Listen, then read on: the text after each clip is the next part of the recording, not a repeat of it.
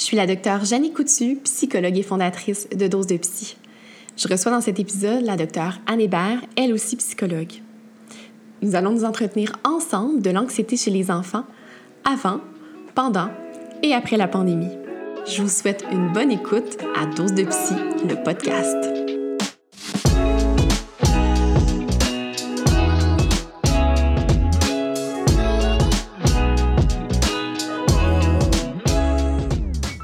Docteur Hébert est psychologue depuis plus de 20 ans et a travaillé dans différents milieux, notamment scolaires et universitaires. Elle a fondé la boîte à psy que je vous encourage à suivre sur les réseaux sociaux. À travers sa pratique en cabinet privé, elle a également publié au cours des dernières années des guides à succès portant sur une variété de thématiques psychologiques, ainsi qu'une collection destinée aux enfants que je vous suggère également fortement. Elle présente des conférences aux quatre coins de la province. Elle est spécialisée en évaluation de la santé mentale auprès d'une clientèle adulte et enfant. Je vous souhaite une bonne écoute.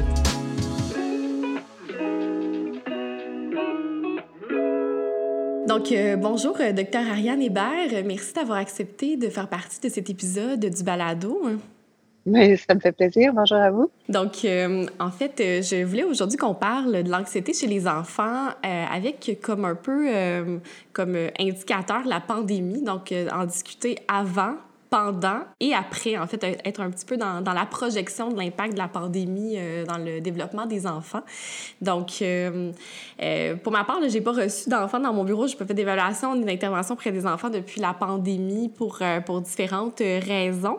mais je vois que du côté des ados et des adultes, il y a une forte demande de, de tous les motifs de consultation. il y a clairement eu une augmentation, par exemple, des troubles alimentaires, de l'anxiété, de la dépression chez cette population-là. toi, de ton côté, qu'est-ce que tu as observé comme, euh, comme, euh, comme différence dans les, euh, dans les demandes d'évaluation? De, mais en fait, dernièrement, on en parlait justement avec l'équipe ici au bureau. C'est vrai de dire que les problématiques qui arrivent semblent plus lourdes qu'antérieurement, que il y a quelques années. Déjà, je trouvais que la tangente avait pris cette direction-là.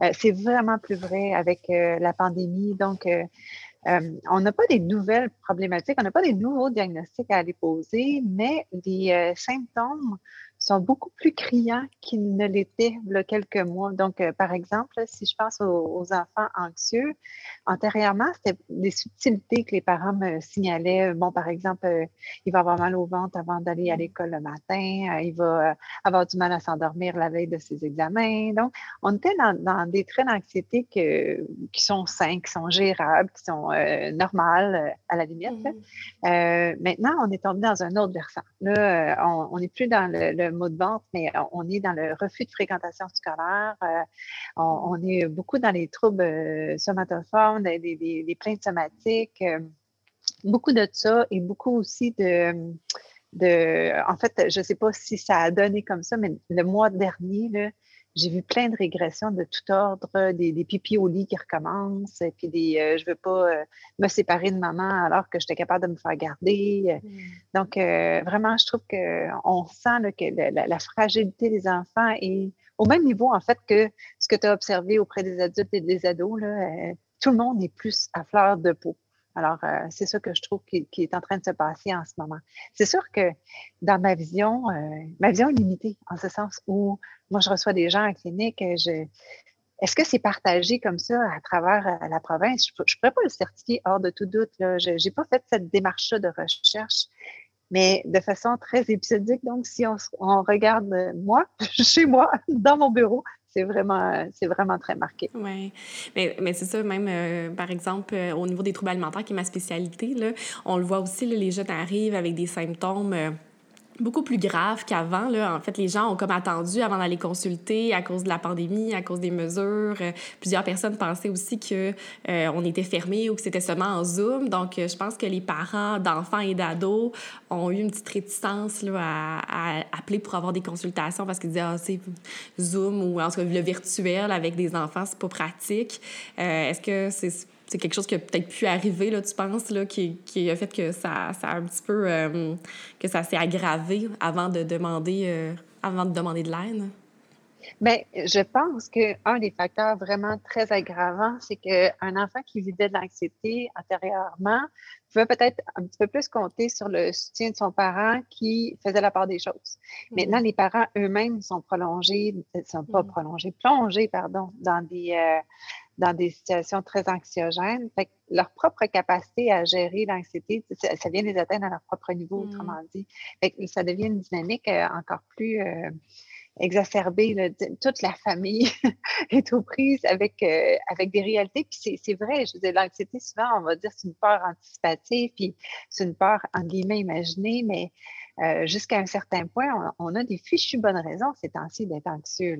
Alors, euh, effectivement, tout le monde étant plus à fleur de peau, les uns et les autres, on peut moins s'appuyer sur, sur notre réseau de soutien social régulier. c'est vrai aussi pour les enfants. Les enfants peuvent moins s'appuyer un peu sur les parents, voire même être contaminé par les parents. Puis c'est sûr que c'est jamais dans des mauvaises intentions, euh, c'est jamais même souvent c'est jamais c'est pas conscient, euh, mais ça reste que euh, les, les, émotions d'anxiété, de stress, c'est des émotions qui se détectent très rapidement et très facilement par les mmh. enfants. C'est un principe de survie. Hein. On a avantage à détecter la peur chez nos compères pour être capable justement de se placer en situation de sécurité. Mmh. Donc, euh, c'est vraiment une habileté euh, primitive qu'on a, euh, mais qui fait en sorte que quelqu'un est anxieux, quelqu'un est nerveux, quelqu'un est stressé ou apeuré dans notre environnement. Tout de suite, on va le détecter puis on va, on va se mettre à ce diapason-là. Mmh. Donc, ça, je pense que ça peut jouer aussi sur les traits d'anxiété qui sont plus présents chez les enfants ces temps-ci. Mmh. Ça devient justement une espèce de, propagation. Ça, va encore plus vite que la pandémie, que la COVID.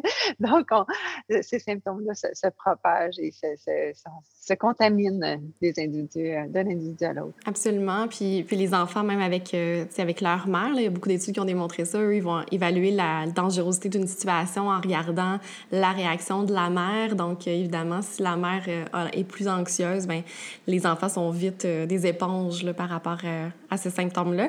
Il y a aussi le fait que, en étant uniquement ou presque avec ses parents pendant une certaine période de temps dans la pandémie, euh, si les parents étaient à la base anxieux puis ont toujours été anxieux, peut-être qu'il y avait quand même les grands-parents, il y avait peut-être l'éducatrice qui, elle, était un petit peu plus posée ou qui était un, une autre... Euh, un autre modèle de, de peut-être de meilleure gestion euh, de, de l'anxiété aussi que l'enfant a, perdu pendant quelques mois. C'est ça, en fait, les parents deviennent à ce moment-là les seuls baromètres, mmh.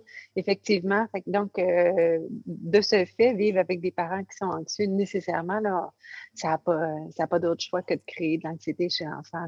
Mais, tu sais, je le répète, les parents qui sont anxieux, là, c'est jamais leur intention, puis ils veulent mmh. pas. Hein. Fait faut pas euh, tomber dans le discours culpabilisant ou blâmant faudrait pas que les gens l'entendent comme ça parce que c'est pas ça. Euh, mais en même temps, c'est un constat qu'on est obligé de faire. Hmm. En, sachant pardon, euh, ce à quoi on a affaire, ben, on, peut mieux l'adresser. Puis aussi, au niveau de l'anxiété, euh, moi, je vois ça avec mes ados puis mes adultes en, clinique. ben, il y a toute l'exposition euh, forcée de la vie qu'on n'a pas eue non plus pendant quelques mois. Hein. Donc, si l'ado était un peu anxieux de se rendre à l'école ou euh, l'adulte de, par exemple, de sortir prendre euh, un verre avec des amis, mais là, les occasions n'étant plus là, l'exposition qui les amenait à gérer un peu leur anxiété, ben, ça fait en sorte qu'aujourd'hui, quand ils s'imaginent retourner boire un verre avec des amis, mais ben, l'anxiété est vraiment plus élevée. Donc, il y a peut-être eu ça aussi avec les enfants qui étaient déjà un peu anxieux de se rendre à l'école. On les a coupés de l'école pendant quelques mois. Et là, de devoir y retourner, ouf. Oui, exact. En fait, euh, c'est drôle, tu parles de ça. J'ai un cas, justement, un, enfant qui euh, avait tendance à être euh, exagérément timide et effacé. Et puis là, depuis le retour de, la pandémie, là, il est en, en cas de sélectif. Donc, il refuse hmm. maintenant de, parler dans plusieurs euh, dans plusieurs sphères de sa vie. Fait que ça, c'en est un bon exemple. Il a été isolé pendant un bon moment avec ses parents, il a fait l'école à la maison, puis là, ben, on le retourne dans la vraie vie, puis là, il y a, beaucoup de mal à s'ajuster à, cette nouvelle réalité-là, ben, cette ancienne euh, redevenue nouvelle réalité-là. Alors, euh, effectivement, on voit des, choses comme ça se produire. Même chose pour les ados aussi qui ont, qui ont communiqué pendant des semaines et des semaines avec leur chum sur Internet mmh. plutôt qu'en vrai. Et là, euh, retrouvent le, contact face à face et c'est euh, très difficile pour eux, justement, de surmonter cette euh, gêne-là, cette barrière-là. Donc, euh, ça aussi, euh, c'est effectivement ce que j'observe euh, également. Oui, puis on, oublie aussi que la, la, la, notion du temps des enfants est différente. Donc, pour eux, avoir été isolés pendant trois mois, c'est tellement beaucoup. C'est le tiers de leur vie. non, j'exagère, mais oui, c'est ça. C'est ça. Donc, tu sais, ils, ont probablement oublié, en tout cas pour les plus jeunes, exactement c'était quoi avant. Là, tu sais, ceux de 3-4 ans, tu sais, ils n'ont pas, ils, pas mémorisé d'images nécessairement de la vie d'avant. Oui, exact. Et puis, euh, c'est sûr que on croise les doigts parce que des, euh, euh, études montrent que quand il y a des délais, par exemple, dans l'apprentissage ou dans les, les, habiletés de socialisation, tout ça, quand il y a des délais qui sont imposés par les aléas de la vie, normalement, les enfants vont vite récupérer quand les choses reviennent à la normale. Sauf que là, c'est quand même, le, délai quand même est de un important, puis les choses vont revenir à la normale on n'est pas encore là. là. c'est à partir de quel moment, ça, on ne sait pas trop. Là. donc, euh, en fait, on croise les doigts pour que ces, euh, ces enjeux-là ne deviennent pas permanents ou ne soient pas trop difficiles à surmonter lorsque nous serons effectivement dans un retour à la normale. Euh, mais ça reste à voir. Hmm. Puis justement, c'est quoi les, les, principales sources d'anxiété euh, que les enfants vont nommer en, quand, quand, tu vas les rencontrer en évaluation, euh, qui sont en lien avec la pandémie? Qu'est-ce que tu que as entendu le plus? en fait, euh, c'est pas si clair que ça pour les enfants, euh, le lien entre leur anxiété et la mmh. pandémie. Donc, ils sont relativement rares, ceux qui m'ont nommé avoir peur euh, d'attraper ou de transmettre la pandémie. Chez les plus vieux, ça va, oui, transmettre la pandémie, que dis-je, transmettre le virus, je m'excuse. mais chez les plus vieux, ils ont cette préoccupation-là, surtout, par exemple, dans les familles où il y a un grand-parent qui habite mmh. sous le même toit. Alors, ça, je vais l'entendre chez les 8, 10, 12 ans, là, qui nomment, par exemple, euh, avoir peur euh, de contaminer grand-maman ou de, bon, de justement de, de, vivre avec euh, les symptômes de la maladie. Chez les plus jeunes, c'est pas nommé comme ça. C'est davantage une espèce de fébrilité qu'ils ne peuvent pas expliquer, mmh. qui, va, qui va souvent sortir en colère d'ailleurs. donc, les, les, parents vont noter, des fois, vont, vont être capables de dire précisément je vois qu'il est plus anxieux. D'autres fois, vont me dire davantage, dernièrement, il est plus colérique. Alors, mmh. euh, donc, quand on gratte, on se rend compte finalement que c'est bel et bien l'anxiété. Mais, euh, donc, euh, la crainte de la maladie, je dirais, elle est presque exclusive aux plus vieux et encore là, c'est plus dans la peur de transmettre davantage que dans les symptômes vécus. J'ai des enfants qui ont des psychorigidités en partant. Les autres vont être justement plus enclins d'entrée de jeu à, se montrer inflexibles face à certaines, certaines règles ou certaines visions des choses. Donc, eux autres, oui, sont plus susceptibles d'avoir des comportements de, lavage des mains excessifs ou de, de, préoccupations par rapport aux microbes, encore une fois, excessives. mais c'est ça. J'ai envie de dire que la moyenne, leur crainte, ça va beaucoup être dans la transmission euh, à des gens qu'ils aiment euh, autour d'eux. Et c'est ça, j'entendais, euh, ben, c'est sûr c'est anecdotique, là, mais j'entendais une de mes collègues aussi qui travaille en enfance qui disait que cet été, on avait le droit d'être avec notre, une plus large bulle familiale. Puis il y avait un enfant qui avait comme refusé d'aller faire un câlin à son grand-père en disant ben là, je, on peut pas, je suis dangereux pour. donc, j'ai As-tu l'impression que justement ce, retour-là, ah, mais oui, on peut aller faire un câlin à grand-maman et grand-papa va être euh, peut-être difficile pour certains? En fait, oui, la, reprise des contacts sociaux, mais je pense pas que ça va perdurer. Euh, je pense que ça va être euh, relativement bref comme difficulté mmh. à surmonter. Mais effectivement, il y a des enfants chez qui on a martelé l'idée que c'était hyper dangereux. Puis c'est dans un but préventif qu'on a fait mmh. ça, bien entendu, mais ils peuvent avoir intégré ça euh, de façon non flexible. Donc, ils vont avoir du mal justement à, se repositionner euh, quand, quand, ça va, quand les interdictions vont être levées. Puis justement, je, je pensais aux parents euh, de, jeunes enfants, puis je me disais, ça, ça devait être compliqué d'une certaine façon de, de dire quel mot j'utilise, comment je l'explique. Puis là, je pensais aussi au port du masque, euh, parce que ça aussi, je, je l'ai entendu dire, ben ça n'a pas de bon sens de faire porter des masques à des jeunes enfants. Puis je me disais, ben c'est comme si les parents étaient pris dans euh, deux mauvais choix, dans le sens que s'ils font pas porter à leur enfant, il faut quand même qu'ils l'expliquent. Moi, je porte un masque parce que c'est dangereux, mais je t'en fais pas porter un. Mais en même temps, s'ils en font porter un, ben là, il faut expliquer que c'est dangereux. Puis je me disais, mais c'est difficile, ils sont comme un peu pris euh, là-dedans. Oui, tout à fait.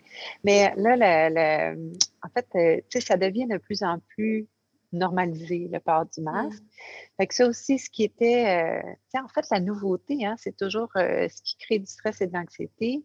Et au fur et à mesure qu'on apprend à, vaguer euh, sur la vague, justement, en fait, à, surfer sur la vague, ça devient de moins en moins épeurant.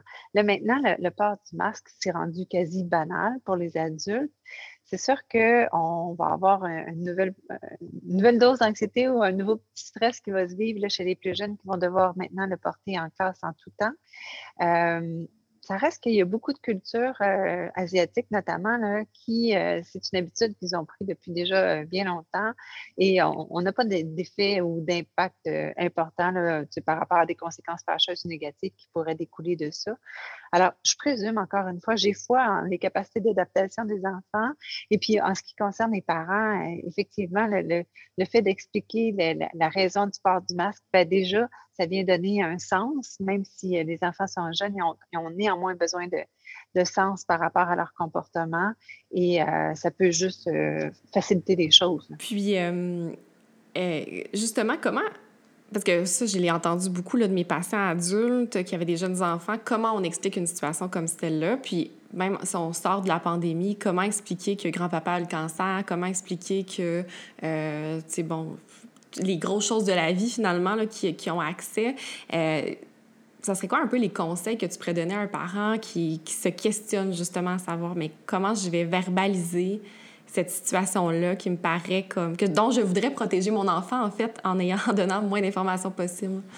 Bien, la première des choses, c'est que c'est pas une mauvaise idée de donner le moins d'informations possible. C'est-à-dire que plutôt que submerger l'enfant d'informations, on le laisse venir avec ses questions. Mmh. Donc, il y a des choses qui doivent être nommées, par exemple, dans un but euh, de préparer l'enfant. Disons qu'un grand-parent est euh, à l'article de la mort. On veut, par exemple, que l'enfant euh, puisse faire ses adieux ou obtienne une certaine closure. Là. Ben, à ce moment-là, c'est correct, on peut nommer que bientôt, euh, euh, grand-papa va, nous quitter, va, décéder. Bon, puis on, explique aussi selon les, croyances qu'on a. Euh, mais ceci étant, on, laisse venir avec les questions plutôt que d'y aller avec nos larges explications. Puis, parce que peut-être qu'on on va susciter justement des réactions que, en fait, on, va susciter en lui des, émotions, des sentiments qu'il n'aurait pas eu spontanément mmh si euh, on l'avait laissé euh, lui-même euh, justement investiguer pour, pour mieux comprendre. Et donc, toutes les, toute information n'est pas nécessaire. D'autre part, quand les parents essaient de préserver leur enfant d'une certaine détresse ou une certaine souffrance, ça peut jouer des tours. Tu nommer, par exemple, à l'enfant que le grand-parent est sur le point de décéder ou, est décédé ou peu importe, mmh on ne pourra pas faire en sorte que cet enfant-là ne ressente pas d'émotions mmh. négatives, de tristesse, de colère, de, frustration par rapport à ça. Et c'est sain et c'est humain. Je comprends mmh. qu'en tant que parent, là, on veut pas, on aimerait ça les mettre dans une bulle de verre puis faire en sorte qu'ils n'aient jamais à éprouver ces émotions-là. Mais en même temps, c'est pas leur rendre service. Parce que euh, c'est ça la vie. La vie, il faut apprendre à composer avec les émotions. Des fois, elles sont désagréables, elles sont pénibles, mais c'est ce qui nous rend humains. Alors, euh, faut pas tenter à tout prix de préserver notre enfant de, cette souffrance-là. Il euh, faut juste être là comme un bon pilier ensuite pour euh, l'accompagner puis lui montrer qu'il peut venir à, tout moment s'appuyer sur nous. Euh, mais ainsi va la vie. Oui, effectivement, tout à fait. Donc, justement, si on veut que nos enfants apprennent à, gérer leurs émotions, il faut, faut quelque part qu'ils en vivent aussi. donc, puis, c'est c'est mieux qu'ils les vivent au moment où est-ce que justement le parent est là derrière à pouvoir le soutenir, pouvoir lui apporter, euh, euh, en fait le guider dans l'utilisation de ces outils que de, le préserver longtemps, longtemps, longtemps, longtemps, puis qu'après ça, ils vivent ça plus tard dans, la vie et qu'ils se sentent moins bien équipés. Exact. Moi, je vois vraiment un lien direct justement avec l'anxiété parce que les enfants de, de qui on essaie de... En fait, les enfants pour qui, pardon, on essaie de, de, de, de les préserver de toute euh, insatisfaction, irritation ou humeur ou euh, sentiment négatif, ils développent pas justement des stratégies, des façons d'apprendre euh, à composer avec les aléas de la vie et puis des, des les, revers, et, etc. Et c'est ça qui fait en sorte que ultimement, ça devient des ados ou des adultes anxieux. Ils ont mmh. peu de ressources pour euh, faire face aux situations ou euh, gérer ce qui monte en eux. Et là, à ce moment-là, on tombe dans des, dans des émotions qui font peur. Donc, euh, quand on n'a jamais ressenti ces émotions-là, elles, elles, peuvent être effrayantes après ma barre ou elles peuvent devenir envahissantes parce qu'on n'a pas non plus développé de stratégie de, de réflexion pour s'amener mm-hmm. ailleurs. Euh, c'est important justement que les enfants vivent la colère, la joie, la frustration, la déception, euh, toutes les émotions euh, confondues finalement pour mm. que ces ressources-là soient bien soit bien en développement. Oui. mon exemple préféré là-dedans, c'est vraiment la, la peine d'amour, hein, la première peine d'amour qu'on va vivre, euh, où est-ce que, tu sais, ça fait mal, puis on a l'impression, mon Dieu, on n'aimera plus jamais de notre vie, puis c'est très, très, très, très, très douloureux. En même temps, cette douleur-là, on, on, en apprend, parce que la fois d'après, quand on vit une peine d'amour, même si c'est encore très douloureux, on peut se souvenir qu'on a vécu cette douleur-là, puis qu'éventuellement, ça s'est calmé, puis éventuellement, c'est arrêté. Et euh, ça, c'est un grand apprentissage apprendre que même si une émotion est extrêmement intense, elle a quand même une fin. Exact, c'est vrai.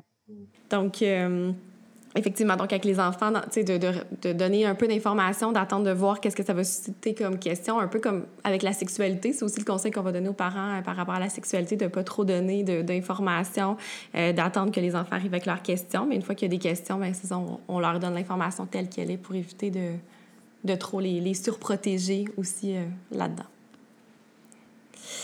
Donc, euh, je me demandais aussi, euh, puis là, il faut comme un peu sortir notre, notre boule de cristal, euh, mais quel impact les mesures, la pandémie vont avoir sur, sur ces enfants-là? tu as l'impression à, à, moyen long terme, par exemple, sur le plan de, de la socialisation, si on pense aux enfants qui euh, J'entendais dans mon entourage des, des enseignants de, de, de, de, primaire et de préscolaire qui disaient Ah, ça paraît, les enfants euh, ont moins appris à partager, on voit que les enfants ont moins socialisé parce qu'ils n'étaient pas au CPE. Donc, on l'entend en tout cas d'enseignants. Je ne sais pas, toi, est-ce que tu, euh, est-ce que tu, tu, vois certaines conséquences qui pourraient, euh, qui pourraient y arriver, qui pourraient arriver? Bien, écoute, moi, je, croise les doigts et je touche du bois, mais si on pense, par exemple, aux enfants qui ne sont jamais allés en garderie avant l'entrée en maternelle, normalement, dans les recherches, on voit qu'ils ont un, décalage par rapport euh, à ceux qui ont fréquenté le CPE ou même la garderie en milieu familial.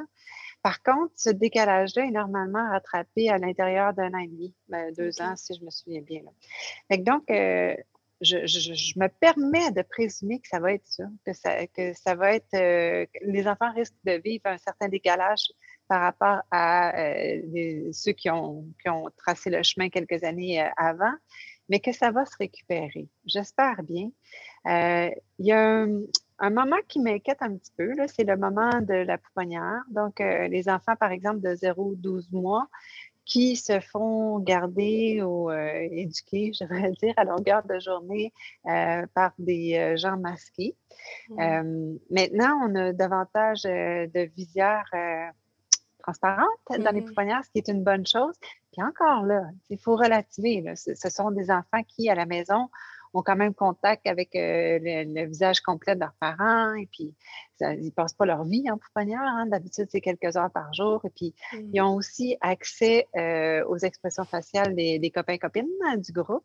Alors, euh, sauf que à cet âge-là, ça reste que c'est hyper important d'être capable de, de, comprendre, de décoder les expressions faciales. Et ça, c'est un apprentissage qui est vraiment spécifiquement 0-12 mois. Là encore une fois, je vais présumer que s'il y a un décalage dans ces apprentissages-là, que, tout va rentrer dans l'ordre en l'espace de quelques semaines ou quelques mois, mais les études resteront à, nous le démontrer. Mm-hmm. Euh, mais, tu sais, encore, j'ai foi en, la capacité de l'humain à rebondir puis à s'adapter. je, ne pense pas que les gens vont être moins empathiques parce que il y aura eu cet imbroglio-là dans la vie, ce, point marquant. Euh, je, pense que ça va être une trajectoire un petit peu atypique, donc moins en ligne droite que ce qu'on a connu et documenté jusqu'à maintenant. Mais, euh, mais de là à dire qu'il va vraiment y avoir des impacts qui vont perdurer à travers le temps, je, croise les doigts encore une fois pour penser que non. Mmh. donc voilà, Mais, mais ça reste à, tout ça, ça reste à, démontrer. Euh, ce que j'espère qui va arriver, c'est la prédiction des années folles qui est supposée suivre la mmh. pandémie. pour nous, adultes et adolescents de, ce monde. J'espère qu'on va avoir ça de quelques années de, cœur léger et mmh. de, cœur à la fête, mais bon, on, verra hein, et on fera, on fera avec ce que la vie nous offrira. Oui, on, se le souhaite. Mais effectivement, c'est ça, c'est le cerveau des, des, enfants sont extrêmement malléables, donc euh, ils ont la capacité à aller euh, récompenser euh, pour des expériences passées ou des retards. Là, ils ont cette chance-là versus euh, les adultes où le cerveau est beaucoup moins euh, malléable. Oui, exact. Ben, quand même, on est encore malléable. tout n'est pas perdu après 40 ans. Mais oui, c'est vrai que c'est un peu moins. Euh, les connexions sont un petit peu moins vite, disons-le comme ça. Puis justement, les enfants, bon, tu parlais des enfants 0-12 ans ceux qui sont restés à la maison avec leurs parents et qui n'ont jamais été pris par d'autres personnes, hein, parce que ça aussi, je l'ai entendu, euh, des enfants qui ne voulaient pas aller dans les bras euh, cet été, mais par exemple des grands-parents, parce qu'ils avaient juste vu à travers les écrans, puis on s'entend un enfant de 0-12 ans ne comprend pas ce qui se passe devant un écran. Euh, est-ce que, tu sais, ça aussi, tu as confiance que c'est quelque chose qui va se rétablir, se revenir à la normale finalement? Ben, moi, je pense que ça revient à ce que tu disais tantôt, là, toutes les situations d'exposition qui n'ont pas été présentes mmh. pendant cette pandémie-là, là, ça, ça a amené un certain recul euh, dans des situations comme celle-ci. Mais je pense que oui, je pense que le, la, la peur de l'étranger qui, qui, se manifeste autour de huit mois à peu près, là, euh, ben là, peut-être qu'elle va être retardée euh, davantage parce que les enfants qui étaient dans cette période-là, ils n'ont pas eu à se soumettre à l'étranger. Mmh. mais bon, ça va se récupérer ils vont l'avoir plus tard. Puis même neurologiquement, je, présume que plus ils vont avancer en âge et plus ils vont être équipés pour comprendre la, réalité à laquelle on, les soumet, sais, que, l'étranger, justement, ne vient pas euh, tout d'un coup euh, l'arracher au bras de, maman pour ne plus jamais euh, remettre. Alors, au contraire, je pense que ça risque de, se faire, oui, ça risque de se récupérer, mais ça risque même de se récupérer en moins de temps peut-être que ce que ce qu'on aurait vécu là, à, la réelle période du mois. C'est pas comme, euh, tu sais, les bébés chiots, on dit par exemple, on a une, fenêtre d'opportunité pour les socialiser, puis après ça, c'est fini. Le, cerveau est, euh, est, est, barré, en guillemets, on n'a plus, plus accès à la clé. Ben, les enfants, c'est loin d'être ça. Là. Donc, euh, j'ai pas, j'ai pas d'inquiétude réelle pour. je pense qu'il va y avoir une petite passe où ça va accrocher, puis après, tout va rentrer dans l'ordre. En tout cas, tu es, clairement très rassurante pour les parents qui, euh, qui, nous écoutent. Je suis certaine que ça, que ça les apaise de t'entendre. Euh, euh, puis bon, il y a tous ces enfants, ces ados, ces adultes qui ont vécu beaucoup d'anxiété pendant, pendant la pandémie, puis qui le nommaient. Et il y a, moi, il y a, un autre groupe qui m'inquiétait aussi, c'est ceux qui étaient au contraire soulagés. Soulagés d'être à la maison, soulagés d'être avec leurs parents, soulagés de ne plus avoir cette activité parascolaire qui les stressait. Euh, donc, ceux qui vont en ce moment temporairement mieux par absence justement d'exposition à ce qu'ils trouvaient plus désagréable, euh, ce groupe-là aussi, moi, il m'inquiète. Je ne sais pas si tu partages cette inquiétude-là. Mais tu sais, en fait, chez les adultes, là, on a beaucoup entendu ça sur les médias sociaux ou, euh, ou autres. Là, au début de la pandémie, ah, tu sais, ça nous permet de nous recentrer sur l'important, puis euh, on redéfinit notre façon de voir les choses notre façon de vivre. Ça. ce temps d'arrêt-là a eu ça de positif, je pense, pour plusieurs, de dire, oh my God, j'étais dans un tourbillon infernal, je m'en rendais pas compte parce que parce que ça allait trop vite pour que je m'en rende compte. Donc, de m'obliger à prendre une pause de regarder ma vie, maintenant, je fais le constat euh, que, que, ça n'a pas de sens, que le rythme est beaucoup mmh. trop vite et, je, dorénavant, je vais faire des choix qui vont être différents pour ne pas me replonger comme ça dans ce tourbillon-là. Fait qu'effectivement, les, les, enfants, les ados qui bénéficient de, ce temps-là pour un peu euh, en arriver à ce même constat, c'est peut-être moins raisonné que, chez mmh l'adulte. Eux ont juste l'impression d'avoir l'occasion de souffler, puis bon, ils sont contents, ils apprécient. Euh, de, façon temporaire, je trouve que c'est une bonne chose. Ça permet justement de, un peu de se mettre à distance, de regarder le portrait global de ce qui était avant, de dire, OK, dorénavant, voici comment je veux changer ça, puis comment je veux aménager ça. Moi, ceux qui m'inquiètent, c'est ceux qui n'ont pas du tout envie d'un certain retour à la normale. Dans le mm-hmm. sens où, tu sais, c'est comme s'il y avait. c'est comme si le fait d'être très reclus à la maison, c'était à ce point confortant qu'ils n'ont pas envie de Mhm. retourner euh, dans la société, dans le, le- je vais l'appeler comme ça, le monde réel. Et, et ça, c'est pas rassurant parce qu'effectivement, à ce moment-là, sont-ils en train de, de développer une forme d'agoraphobie? Est-ce que est-ce qu'il y a quelque chose qui est trop menaçant, trop demandant pour eux dans, dans le monde externe qui fait en sorte qu'ils ont, besoin de s'en couper? Ça, j'aime moins ça, euh, j'avoue. Euh, fait que ça va dépendre de l'intensité, puis ça va dépendre aussi, ça concerne quoi? Un enfant, par exemple, qui euh, est joyeux de retourner à l'école, fréquenter ses amis et tout, mais euh, est aussi joyeux de ne plus participer à ses activités parascolaires, ben, on est en droit, en tant qu'adulte, de se demander est-ce que ça, comme rythme de vie, ça lui convenait vraiment? Mhm. Parce qu'il peut avoir nommé et avoir envie de faire du soccer ou du hockey, ou- mais que dans la vraie vie, là, une fois qu'il était là-dedans, dans cet horaire-là de go, go, go, mange ta sandwich dans l'auto parce qu'on ne veut pas arriver en retard à la pratique et tout et tout, peut-être que ça, le, le poids était trop lourd par rapport aux gains euh, qu'il y avait Mhm. là, euh, au final. là. Absolument. C'est- ça. Fait que cette réévaluation-là va être nécessaire. Je redis, ceux qui sont, sont inquiétants, c'est vraiment ceux qui euh, sont trop bien chez eux, qui ont, qui ont Mhm. plus envie de sortir sous aucun prétexte. Ouais. Autrement, ben, je me dis, quelle, quelle belle occasion de, de, de réévaluer justement le- Mhm. notre vie, puis de faire des ajustements euh, qui vont être beaucoup plus euh, en ligne avec nos valeurs, puis nos capacités, puis ce, ce dont on a envie. là. Absolument. Oui, tout à fait. Pour conclure la première partie, je vous laisse entendre Adèle 8 ans, Sarah Maud 6 ans, Odélie 6 ans et Laurence 5 ans. D'entrée de jeu, je leur ai demandé de me décrire ce qu'était la pandémie pour eux. Ben, c'est un virus Un qui, qui attaque les gens. C'est un virus qui, qui se propage. C'est qu'on doit respecter des règles parce qu'il y a un gros virus. Je leur ai également demandé ce qu'ils n'aimaient pas de la situation avec la COVID. Voici ce qu'ils m'ont répondu. J'aimais pas ça. Non. Parce que c'est poche de ne pas voir ses amis, de pas pouvoir vraiment jouer avec eux. C'est juste genre, ça se peut que tu les croises dans la rue, puis c'est juste ça, ça se peut. Mais tu vas pas genre aller jouer avec. J'ai arrêté de voir mes grands-parents et mm, en fait ma famille. Parce que, dans le fond, la pandémie, ça t'empêche de faire quoi que tu aimes? Euh, d'aller jouer dehors avec mes amis. Ben, j'étais un peu déçue parce que moi, j'aime ça aller à l'école, j'aime ça apprendre des choses, puis aussi, je pouvais moins voir mes amis, puis ça, ça me rendrait... J'étais un peu triste. Par exemple, le virus, pour moi, hein, c'est plate.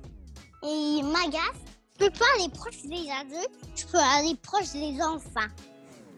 Puis, je leur ai demandé ce qui leur faisait peur ou qui les rendait anxieux en lien avec le virus. Je vous laisse entendre leur réponse. Et que j'aimais pas ça, voir, voir euh, entendre et voir euh, des, des choses sur la pandémie. J'avais peur que hum, ma tante l'attrapait. Ah oui? Pourquoi ta tante? Parce qu'elle est quand même euh, assez vieille. Ah, OK. Donc, tu avais peur que- qu'elle l'attrape et qu'elle soit très malade? Vous savez que le virus, c'est un petit, il peut beaucoup, beaucoup entre eux aux adultes. Alors, faut pas aller aller proche des, de les autres adultes. Sinon, ils vont attraper le virus. Et il faudra qu'ils restent à la maison beaucoup de jours. Vraiment beaucoup, là.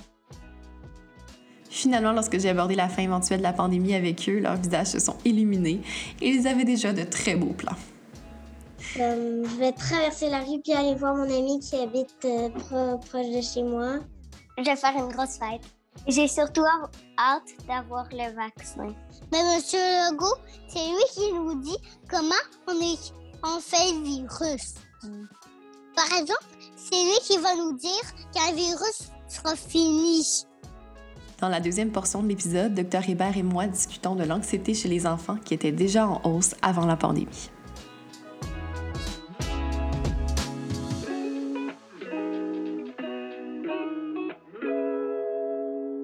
Euh, j'aimerais maintenant qu'on parle un petit peu de, euh, de, de l'anxiété des enfants avant la pandémie, parce que même avant ce- cette, cette pandémie-là, il y avait quand même euh, une demande énorme pour euh, l'évaluation l'intervention des enfants qui sont anxieux.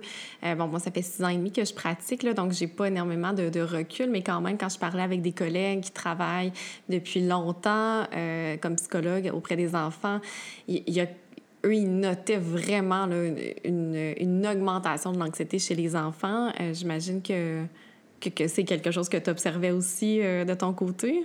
Oui, tout à fait. En fait, euh, c'est vrai que c'est une problématique qui est hyper présente. Puis, par rapport à, quelques années, moi, au, contraire de toi, ça fait plusieurs années que je pratique. ça me rajeunit pas dire ça. Mais, euh, mais j'ai 21 ans de, pratique et effectivement, au début de ma pratique, c'était beaucoup moins présent. Euh, ça va tout le temps en ascension. Mm-hmm. une des raisons, je pense, qui explique, c'est que, ben, en fait, il y en a plusieurs. Il y a une composante qui est vraiment à la fois culturelle et familiale. C'est-à-dire que dans notre culture actuelle, on met l'enfant au cœur de nos préoccupations. Tu sais, si, par exemple, euh, je, je, retourne en arrière, quand moi j'étais jeune, là, euh, ben, mes parents, ils se balançaient pas de moi, là, mais ils n'étaient pas, tout le temps en train de m'animer, m'entertainer, et puis mes mmh. besoins ou mes désirs n'étaient pas nécessairement la priorité de la famille. Euh, maintenant, c'est beaucoup ça. Hein? C'est les, les, samedis, les dimanches sont orientés presque, pardon, m'excuse. Le samedi dimanche sont orientés presque exclusivement vers les activités des enfants ou en tout cas pour les mm-hmm. enfants. Et euh, donc, chaque malaise est décortiqué au peigne fin. Et on anticipe en fait même les, les, malaises et euh, ça devient euh, quelque chose à combattre rapidement. Mm-hmm. Donc, les parents n'ont plus de tolérance à l'inconfort, puis même pas la souffrance, là, à l'inconfort de leur enfant. Donc, ça, c'est un élément qui et joue beaucoup à tout le moins dans les demandes qu'on que, reçoit. C'est-à-dire qu'il y a des parents qui vont venir s'asseoir ici euh, à mon bureau, m'expliquer pourquoi ils ont besoin de mes services en me disant justement que les enfants, euh, que leur petit, par exemple, euh, va avoir du mal à dormir la veille de son examen ou va être gêné d'entrer en interaction avec des adultes inconnus ou va se faire du sang de cochon devant la, la possibilité d'une compétition sportive ben là, 20 ans, ces parents-là ne seraient pas venus s'asseoir ici mmh. pour, pour ces préoccupations-là. Là. Je, vous parle de, trucs relativement... Euh, je te parle de trucs relativement banals. N'importe quel parent aurait bien entendu manifester une recherche d'aide devant un enfant qui, qui, est en rupture de fonctionnement. Mais, donc, la, la, raison pour laquelle on va mettre le spotlight, la lumière sur l'enfant, c'est de plus en plus minime, en guillemets, comme mmh. inconfort. Fait Il y a de ça. Euh, d'autre part, la société fait en sorte que on est hyper sollicité en tant qu'adulte, mais c'est aussi vrai pour les enfants. Fait Encore là, quand moi j'ai commencé dans ma pratique, là, les, courriels, ben, ça existait, mais ce n'était pas le, mode de, communication privilégié. Euh, les textos, très peu. Il fallait peser trois fois sur la lettre du téléphone pour réussir à écrire. Fait que, je dis, on était dans une autre dimension. Puis encore là, tu sais, j'ai pas 60 ans quand même. Fait que donc, euh, ça, change à un rythme hyper euh, rapide. Donc, les demandes sont toujours de plus en plus présentes, plus manifestes, plus, plus envahissantes. Et c'est pareil pour les enfants. Donc, les enfants sont dans des écoles de plus en plus, de taille de plus en plus importante. Leur euh, horaire est de plus en plus chargé. Leur stimulation euh, visuelle, auditive, etc., c'est de plus en plus euh, sollicité, en fait. Et donc, ça, ça, crée, ça les amène à être dans un état de surcharge qu'on n'avait pas là plusieurs mm-hmm. années, mais qui fait en sorte qu'ils sont toujours à fleur de peau, c'est-à-dire qu'ils sont toujours en état d'hypervigilance à cause de l'environnement dans lequel ils se situent. Et la réactivité est donc nécessairement plus, euh, plus importante. La réactivité émotive, la réactivité, euh, euh, ben, en fait, au sens, les, sens sont plus sollicités, donc il y a il y a tout ça qui entre en ligne, euh, de jeu. Mm-hmm. Non, absolument. Euh, des fois, il y a des parents qui viennent, euh, ils vont faire évaluer leur enfant, par exemple, pour un TDAH ou pour, ou pour de l'anxiété parce qu'ils trouvent qu'il manque de concentration, mais finalement, on, regarde l'horaire de cet enfant-là, puis on se dit, ben c'est sûr, il, a 7 ans, puis il fait comme trois activités parascolaires, il est obligé de faire ses devoirs après, il est 7h30 le soir, c'est plus un enfant peut plus être disponible à 7h30 le soir, c'est impossible. Là. Ça, donc, euh, donc oui, il y, a, tout ça là, qui, euh, qui vient jouer. Puis, tu sais, bon, tantôt aussi, on parlait de ça, de de, vouloir protéger les enfants des, émotions négatives. Je trouve que c'est le reflet aussi de ce qu'on vit comme adulte. On est dans une société où euh, il faudrait donc être positif, il faudrait donc aussi ne pas vivre d'émotions euh, désagréables. Euh, puis euh, c'est comme si c'était un, peu une projection qu'on fait sur les enfants, parce que même nous, on essaie de se protéger le plus possible de tout inconfort possible. Oui, c'est vrai. C'est vrai que même en tant qu'adulte, euh, on a, on a tellement plus de moyens aussi que ça, c'est le, le, côté cool, si je peux dire. on a beaucoup plus de, de moyens euh, maintenant pour euh, apprendre à changer notre discours intérieur, apprendre la gestion des émotions, apprendre comment gérer les problèmes. encore une fois, là, là quelques années, là, parler de par exemple, de stratégie de résolution de problèmes ou de communication non violente ou de. C'est des affaires que c'est du pelletage de nuages. Ça n'existait pas, là, ou à peu près. Là. Euh, fait que dorénavant, c'est beaucoup plus ouvert. On, a développé des bonnes stratégies. On a maintenant des meilleures connaissances. Mais parallèlement, effectivement, c'est donc, vu qu'on a les moyens, on dirait qu'on n'a plus le droit de rester mm-hmm. dans une émotion négative ou dans, dans, dans un un profilage plus, plus sombre. Il faudrait tout de suite euh, veiller à se débarrasser de tout ça, puis se mettre en action, puis prendre des moyens. C'est pas totalement faux, là, mais il y a des émotions négatives qui valent la peine d'être macérées un peu. Mm-hmm. Donc, euh, c'est ça. Oui, puis elles ont, elles ont une fonction, ces émotions-là. Euh, si on les a gardées, c'est qu'elles sont adaptatives, même si, même si elles sont très désagréables, finalement. Euh, puis, c'est ça, puis même les enfants de plus en plus jeunes qui viennent consulter pour de l'anxiété, c'est toujours, euh, toujours un peu marquant. Des enfants de 4 ans, 5 ans qui viennent, qui viennent en clinique, et qui, sont, euh, qui ont un portrait très, très anxieux aussi. donc, je sais pas si c'est aussi une autre observation que tu as fait, que ça, ça vient de plus en plus, de plus en plus jeune.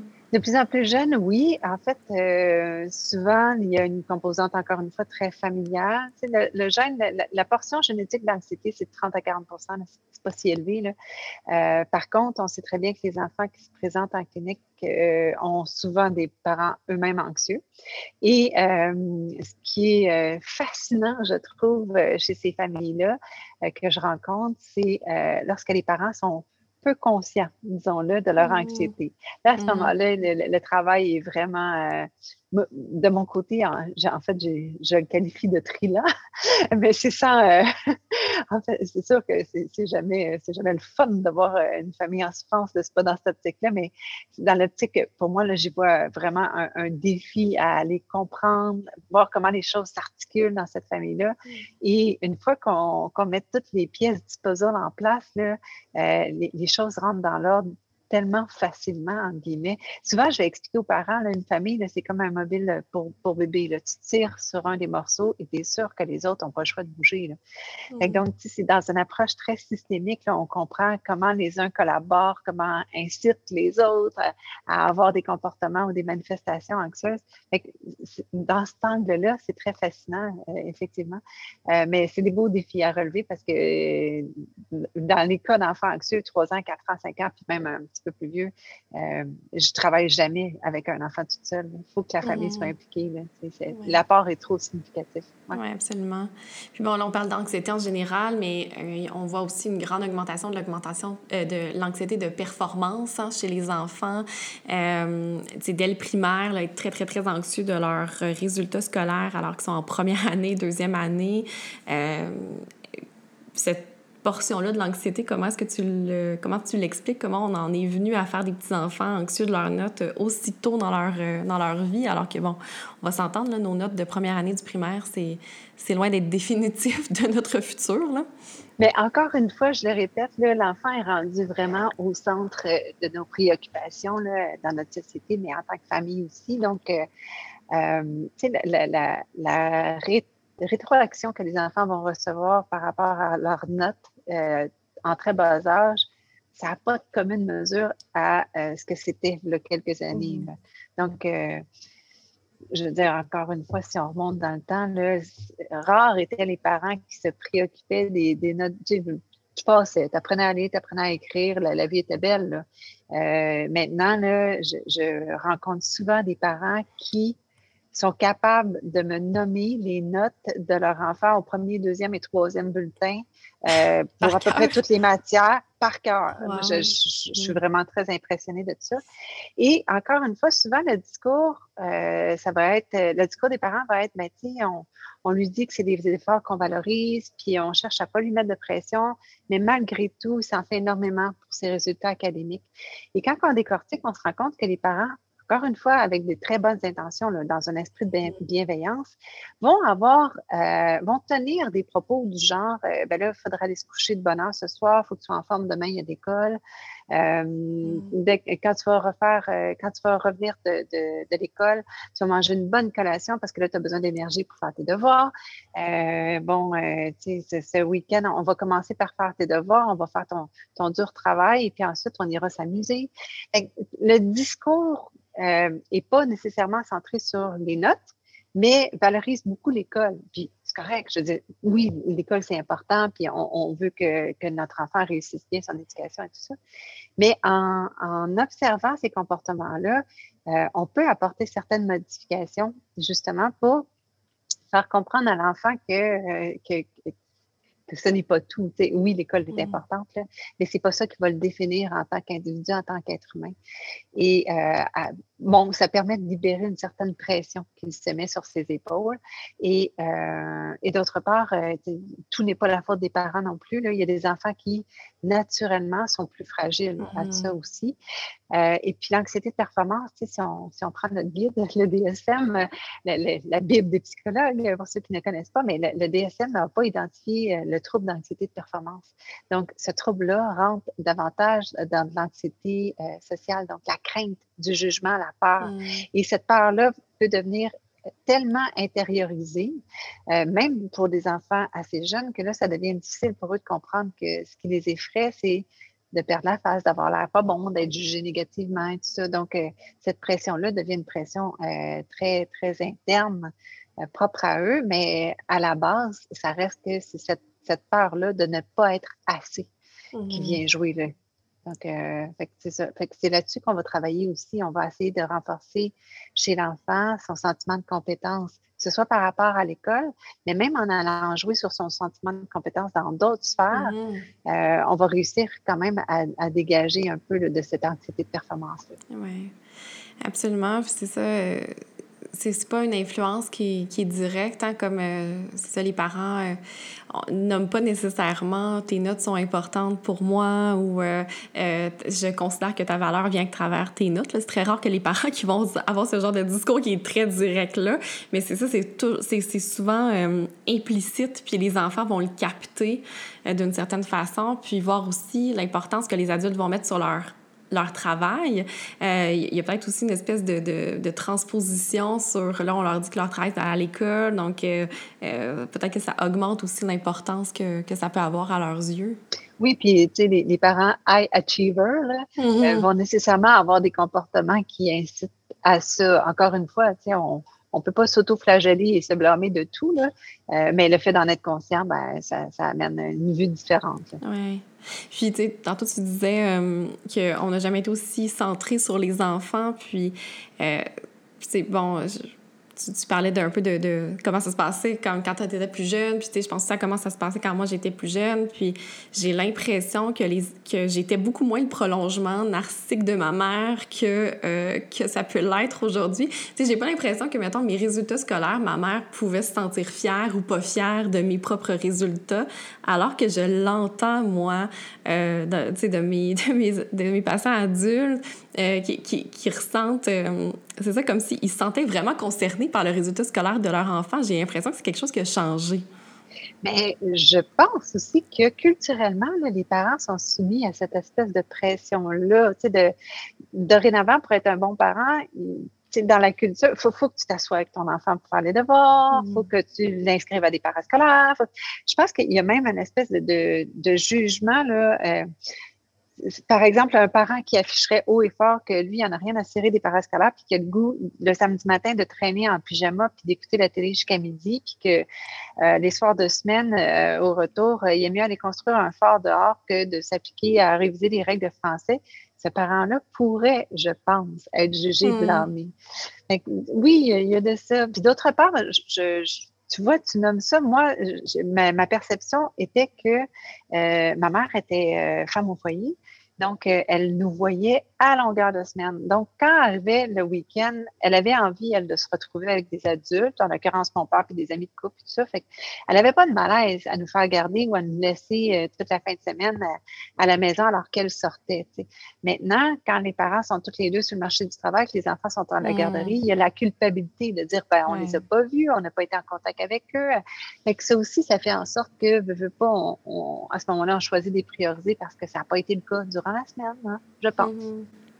Oui, oui, non, effectivement, tout à fait. Puis quand je parlais de, de prolongement narcissique, c'était plus par rapport comme plus au, euh, au succès de, de, de l'enfant, en fait, euh, que les parents vont se l'approprier un petit peu plus. Mais c'est vrai que c'est une bonne lecture de dire, ben en même temps, on n'a jamais autant mis le spotlight sur les parents puis sur le parenting, hein, ce qui n'était pas le cas nécessairement. Euh, quand moi, ma mère, je me souviens pas que entre mères, elles se jugeaient sur leur façon d'être mère, alors qu'aujourd'hui, c'est très, très présent c'est très présent. Puis en même temps, c'est merveilleux à la fois parce qu'elles ont accès, ces mères-là, ou ces pères-là, en fait, les parents ont accès à une multitude d'outils euh, et euh, ils peuvent mieux faire, entre guillemets.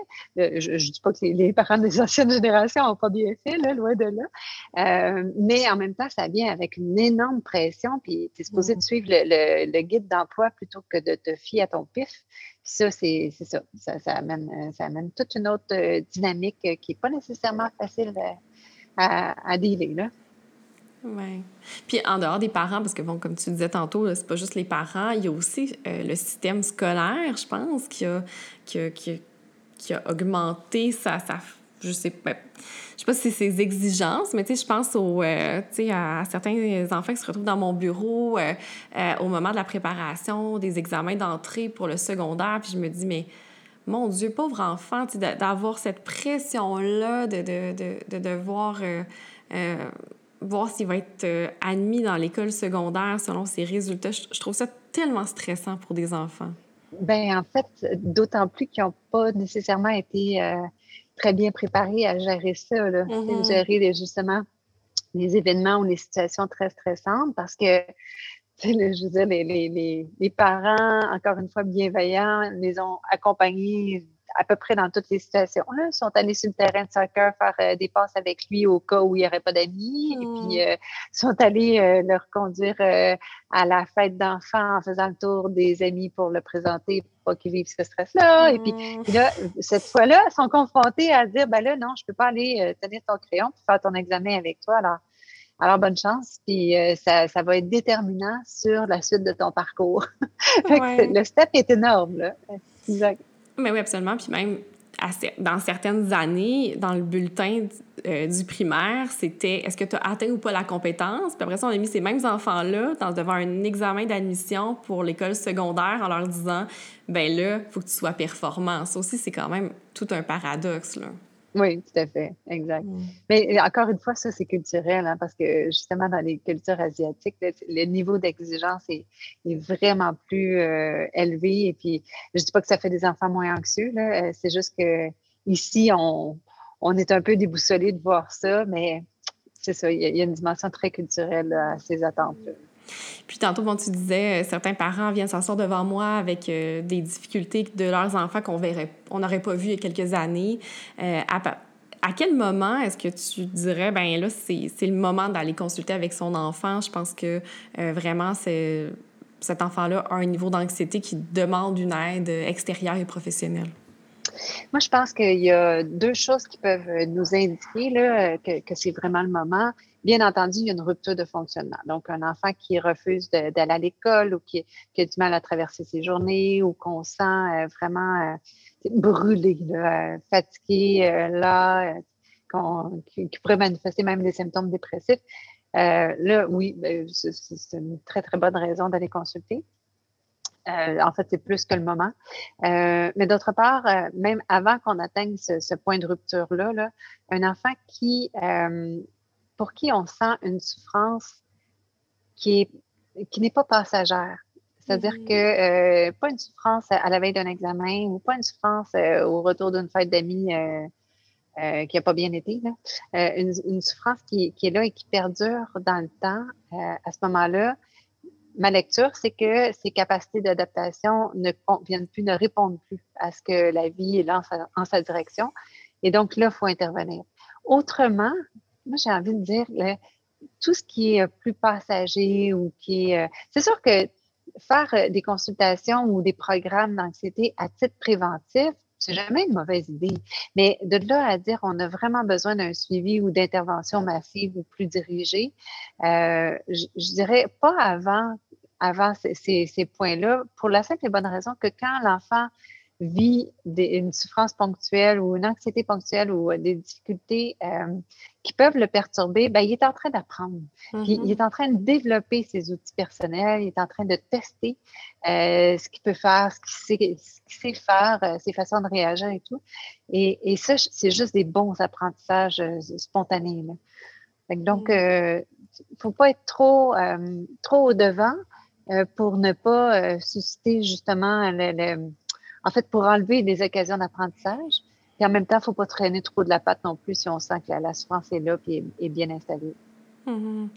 Je trouve ça vraiment intéressant ce que, ce que tu dis par rapport, euh, par rapport à ça parce que justement, ça, vient enlever toute. Euh, ben, ça vient. Euh, parler de la nuance entre être anxieux et avoir un trouble anxieux. Parce qu'effectivement, des fois, je vais entendre ça de, de, des ados, puis ils vont me dire oh, Moi, j'ai un trouble anxieux, je suis anxieuse d'avoir un examen oui, ben, on s'attend à ça, c'est un peu normal. Euh, euh, même un comédien qui va faire du théâtre, euh, c'est sa 75e représentation de la même pièce, va ressentir une nervosité avant d'entrer sur scène. puis on sait même que ça augmente la performance jusqu'à un certain point. Euh, ce qui est anormal, c'est si euh, ça fait une semaine que tu dors pas, que, que tu manges pas depuis trois jours, euh, que tu as vomi le matin, puis, puis que là, tu arrives devant ton examen, puis tu te souviens plus de rien. Là, OK, là, on peut parler d'un trouble anxieux, mais sinon, être anxieux avant un examen, c'est normal. Oui, c'est ça. Puis comme tu dis, c'est souhaitable. Le, fait de, se sentir anxieux, ça fait qu'on se mobilise, on a un petit peu mm-hmm. plus d'énergie, mais jusqu'au point de rupture, quand mm-hmm. l'anxiété fait en sorte qu'on devient contre-performant contre-performant, pardon, euh, ben à ce moment-là, c'est là. Puis, tu sais, ce que tu dis, ça me fait penser aussi des, des enfants qui arrivent ici euh, avec l'étiquette, tu sais, euh, moi, je suis une anxieuse ou, tu sais, moi, moi, je suis pas capable de gérer mes émotions. Ça, il faut toujours faire attention à ça parce que ces mots-là deviennent des tatous presque, Ça mm-hmm. devient un, attribut qui, qui, qui est permanent dans sa conception, ce qui n'est pas nécessairement injuste. Et puis, euh, et puis c'est ça, à ce moment-là, ça devient plus difficile de, travailler parce que là, on est en train de travailler un trait de personnalité et non pas quelque chose qui est passager dans sa définition, dans sa conception. Il faut faire attention aux étiquettes euh, qu'on donne ou à la façon dont on le nomme. Mm. Mm. Puis, euh, bon, j'ai envie de te demander quel conseil tu tu aurais envie de donner à des parents qui voudraient prévenir justement, c'est plus euh, une anxiété qui est, euh, qui est handicapante, là, qui, qui, amène une rupture de fonctionnement? On en a parlé un petit peu dans le, la non-surprotection de ces enfants-là, euh, mais est-ce qu'il y aurait autre chose que tu pourrais ajouter? Oui, en fait, je trouve que une, la meilleure façon de prévenir l'anxiété, c'est pas de centrer sa minute justement sur l'anxiété. L'anxiété, à la base, c'est une réponse euh, très, euh, très normale et très saine, euh, une réaction face à une menace perçue dans l'environnement. Mais donc, pour que je déclenche, mon, que, mon anxiété soit déclenchée, il faut que j'évalue que cette menace-là, j'ai pas les ressources pour y faire face. Parce que si j'ai les ressources pour y faire face, ben, automatiquement, ça devient, ce n'est plus une menace. Mm. Si, par exemple, euh, euh, un, enfant très fâché rentre dans mon bureau en me montrant ses points, euh, un enfant de 5 ans, je veux savoir que je suis capable de le contrôler assez rapidement, puis je ne me, je me sentirai pas anxieux, je n'aurai pas une décharge d'adrénaline à ce moment-là, versus si c'est son père, son père de 50 ans bien baraqué, à ce moment-là, je risque d'être un petit peu plus nerveuse face à la situation. Donc, l'idée, c'est de dire comment je vais faire pour équiper mon enfant pour qu'il ait assez confiance en lui, assez euh, connaissance de ses ressources ou de ses potentialités pour que peu importe ce que la vie dirige dans sa direction, il semble que ben c'est pas une réelle menace puisqu'il va être capable de faire face. Alors plutôt qu'aller travailler les traits ou les symptômes anxieux spécifiquement, euh, les parents devraient s'employer davantage à développer les potentialités et l'estime de soi de l'enfant. Puis ça, comment on fait ça? Écoute, on pourrait en parler pendant plusieurs heures.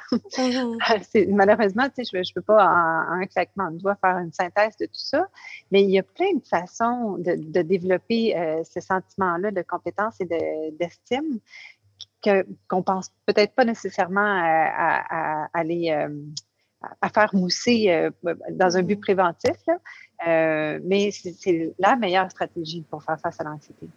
Oui, absolument. Donc, c'est euh, de ne pas mettre toute cette énergie-là à ne plus ressentir l'anxiété, mais mettre l'énergie à ajouter des outils dans notre coffre à outils, puis euh, de, faire confiance que devant cette anxiété-là, on, va être, on va être bien équipé. Donc, c'est un peu de, ramener l'énergie vers quelque chose de rajouter au lieu de vouloir supprimer euh, l'anxiété. Oui, ça, c'est un travail qui, qui, se fait plus en amont. Donc, mm-hmm. mais effectivement, des fois, je, je, fais toujours l'image, en fait, de dire si tu veux que ton, ton bateau reste à flot, ben il faut que tu empêches l'eau de rentrer, puis il faut que tu évacues l'eau qui va être rentrée. Fait empêcher l'eau de rentrer, pour moi, c'est ça, c'est développer toutes les compétences, l'estime qui va faire en sorte que mm-hmm. euh, tu vas être capable d'en prendre, en guillemets. Puis si la vie fait en sorte que là, tu es submergé, ben, comment tu vas faire pour sortir de l'eau? OK, fait que là, on est dans des stratégies pour remédier à l'anxiété comme respiration, yoga, méditation, euh, notamment au, plan, au plan physiologique. Mais souvent, d'entrée de jeu, quand les parents me consultent, ils me disent, tiens, on a essayé euh, la respiration, puis on a essayé. Ouais, mais là, attends, là, si, tu te, si toutes tes interventions visant à diminuer l'anxiété sont basés sur des exercices de respiration, ben bonne chance. Mm-hmm. Donc, il faut vraiment diversifier les interventions parce que c'est ça, si on attaque juste ces symptômes anxieux, on ne règle pas le problème. Oui, d'autant plus que dire à un enfant anxieux qui est anxieux, puis lui parler toujours de son anxiété, ça a tendance à avoir un effet boule de neige et augmenter son anxiété de toute façon. Là. Exact, oui, c'est une bonne remarque. Puis euh, finalement, pour les parents qui ont des enfants qui sont déjà anxieux, euh, qui sont bon, qui, bon, effectivement, il n'est jamais trop tard. Là, il faut quand même miser sur l'estime de soi puis donner euh, des outils et le sentiment d'efficacité personnelle. Mais quel autre conseil tu donnerais là, pour, pour conclure l'entrevue? Bien, en fait, je reviens à la même chose, c'est-à-dire que mm. les, les, enfants qui sont anxieux, si on essaie de chasser l'anxiété à tout prix, puis qu'on focus juste sur les symptômes de l'anxiété, c'est là qu'on se trompe. Euh, mm. on veut peut-être réussir à, obtenir euh, un, apaisement temporaire, mais euh, dans le fond, on, a géré la pointe de l'iceberg, mais tout ce qui est sous l'eau, c'est encore là. Le, gros morceau de glace est encore là. Mm. donc, bien que ce soit un travail de longue haleine et exigeant, ça, ça, vraiment, ça nécessite, ça mérite tous ces efforts-là. Et puis, le meilleur conseil que je donnerais aux parents, c'est euh, dès que vous sentez une progression continue. C'est-à-dire que euh, si vous avez comme objectif de chasser ou de remédier complètement à l'anxiété, vous allez rapidement vous décourager, vous allez constater que ce que vous essayez, ce que vous mettez en place, ça donne pas grand-chose et vous allez vous décourager. Mais euh, c'est ça, c'est un travail qui se fait à petits pas. On, mange un éléphant une bouchée à la fois. Puis l'anxiété, ben, c'est ça, c'est un éléphant. donc, euh, dès que vous sentez qu'il y a un léger progrès, euh, poursuivez dans cette voie-là. Et puis, euh, le, temps saura vous donner raison. Hmm. Mais merci beaucoup, docteur Ariane Hébert, euh, pour, euh, pour, cette, euh, pour cet entretien-là. Je suis certaine que beaucoup de parents vont, vont terminer l'enregistrement en se disant ah, OK, c'est rassurant, je me sens plus, plus rassurée pour, pour l'avenir de mes petits cocos qui ont passé à travers la pandémie. On l'espère. Merci. Merci au docteur Anne Hébert pour cet entretien fort intéressant. Je vous invite d'ailleurs à partager cet épisode de balado aux parents autour de vous. Merci également à mes bénévoles, Joël à la recherche, Émilie et Zoé au montage.